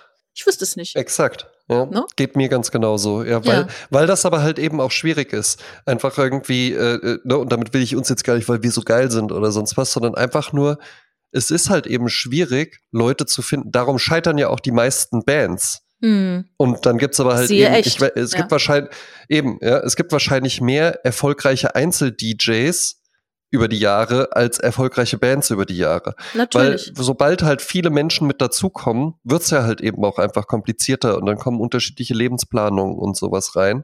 Aber äh, ja, ich habe ja früher auch mehr künstlerisch noch gemacht und noch andere Sachen. Ich bin aber zum Beispiel auch froh, das hier jetzt noch zu haben, auch wenn ich jetzt gerade keine Bühnenshows oder sowas spiele, aber noch so, noch so einen künstlerischen, ja, einfach da auch noch, noch so ein noch so, ein, so eine Flamme immer noch zu haben. Ja, das ist für mich schon auch eine sehr, sehr wichtige und schöne Sache. Und da bin ich dir auch sehr, sehr dankbar. Mhm. Und es ist jetzt halt auch so, ich finde es ja interessant, ne, wir beide ja äh, so unterschiedlich, aber doch so viele Parallelen. Und ja. es ist halt jetzt ein Zeitfenster in unserem Leben, wo das wunderbar passt. Mhm es kann natürlich irgendwann sein, dass dieses Zeitfenster sich schließt. Wir wissen nicht wann. Klar. Äh, oder ob wir das machen, bis einer von uns stirbt. Ich weiß es nicht. Aber, das wäre äh, auch herrlich. ja. nee, und, und jetzt passt's halt und jetzt ist es. Und das ist halt einfach, äh, äh wie, wie heißt es so, äh, Feier ist, solange es äh, passiert. Und äh, jetzt ist es halt so. Und es funktioniert. Wir haben beide Spaß und Lust und die Leute haben Lust, uns zuzuhören. Und das ist alles wunderbar.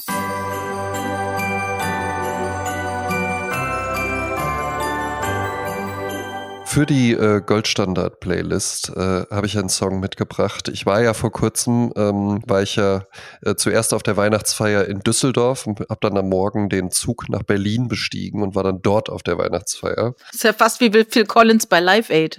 Ey, es ist, es ist, es ist einfach, es ist meine, meine Version von Phil Collins. ja. ja. Und ähm, dann habe ich einfach so ein bisschen meine Playlist gehört und original, als ich nach Berlin reinfahre, ja, äh, kam von Marlene Dietrich aus Der blonde Engel. Ich habe noch einen Koffer in Berlin. Ich habe noch einen Koffer in Berlin. Ist es das? Herrlich. Ja, ja. genau. Ja, genau. Es ist, diese Worte kommen da drin vor. nein, nein, es ist das. Ich habe noch einen Koffer in Berlin. Ist es so, ja? Nein, so wie du es gesungen hast, Ach so, ich natürlich. Dachte schon, weil vielleicht habe ich die Hildegard Knef-Variante im Kopf und die ist dann ein bisschen anders. Who knows? Ja, ich habe äh, als Goldlied äh, äh, natürlich einen Song von Michel van Dijk gewählt, dessen Songs oftmals sehr melancholisch sind. Also Party habe ich da jetzt keinen gefunden, aber ich habe einen für die Goldstandardliste gefunden. Der heißt Schläfst du schon? Äh, von dem Album, wo dessen Namen ich vergessen habe. Äh, Schaut euch an, hört es euch an. Ich werde auch das äh, Video verlinken in der unserer YouTube. Wir haben ja einen YouTube-Kanal, Sprazzatura. Könnt ihr euch die ganzen mhm. Videos zu anschauen. Goldstandard. Nee, Party, ähm, Party. Kam einfach äh, Party, Party kam einfach äh, wie immer über meinen Mix der Woche. Ähm, The Friends of Distinction, keine Ahnung, vorher noch nie gehört. Ähm, ganz coole, groovige Band. Grazing in the Grass heißt der Song. Macht einfach gute Laune. Mein Song ist von Aerobik, wie immer äh, äh, Garant für fantastische Musik. Eigentlich Carsten, Carsten Meyer heißt er, ne? Ja. Ähm, und der Song, der Song heißt Der magische Kraken. Ja, wunderbar. Äh, Jasmin, glaubst du eigentlich, dass die Person, die uns mal so eine, äh, äh, sagen wir mal, äh, kritische Bewertung geschrieben hat, dass die noch hier zuhört? Ich habe keine Ahnung. Ich habe heute tatsächlich wieder gesehen, ich habe diese Kritik wieder gesehen, dachte so, ach, stimmt, da haben wir einen Ticken vielleicht zu lange drüber geredet. Ich weiß es nicht. Ja, also, also wenn, dann war hier heute auf jeden Fall alles dabei. Ja, Champagner ja. in der Concorde, ja, Schuhpflege, wie man richtig geil verhandelt. Lambrusco für 50 Euro. Eben, genau, ja, Lambrusco jetzt auch im Hochpreissegment angekommen. Endlich also angekommen. Endlich Person, auch für uns. Für diese Person. Das kann man sich auch einfach mal gönnen. Und ansonsten geht mal zu den Handwerkern und sagt denen mal, leg noch was drauf, sonst bringe ich die Schuhe woanders hin.